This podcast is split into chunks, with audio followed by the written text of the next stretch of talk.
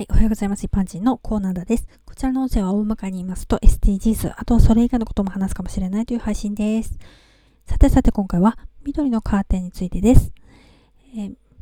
緑のカーテンっていうと緑色のカーテンっていう場合もありますが、えー、今回お話ししたいのは建物の外壁にネットを張ってツタやツル性の植物を這わせる自然のカーテンのことです。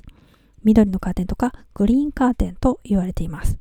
植物は朝顔やヘチマ、ゴーヤ、キュウリなどのことで、そうした植物に覆われた家がもしかしたら近所にあるかもしれませんね。私の実家は日よけのためにゴーヤを植えるのが定番なんですが、まあ、ゴーヤは食べれることができるし、近所に配ることもできるのでいいですよね。区役所や小学校でも見かけることがありますよね。私は以前職場で緑のカーテンを提案して朝顔を植えたことがあります。まあちょっとね、日差しが強すぎたのか、茎はひょろひょろで葉が生い茂るほどではなかったけど、色とりどりの花が咲いていて可愛かったですね。つる植物が生い茂ると殺風景な壁面よりも見た目からして涼しい印象ですよね。オフィスビルや商業施設でも壁面緑化が取り入れられたりしますよね。まあ、実際に温度を下げる効果もあるそうですね。葉が生い茂ることによって太陽の光を遮るから日陰になって涼しくなりますね。そして葉の表面に気候というのがあって、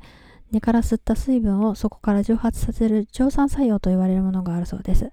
人が汗をかいて水分を出して体温調節するのと同じで植物自体に熱がこもらないように調節してるんですね。つまりカーテンとしての遮光に加えて葉っぱには絶えず水分があるので周りから熱を奪うから周りの気温が下がるというわけです。蒸散によって気温が下がった葉の間を通り抜ける風っていうのも涼しくって網戸にして窓を開けとけば、冷房や扇風機を頼らずに済みますね。ではでは今回はこの辺で次回もお楽しみにまた聞いてくださいね。ではまた。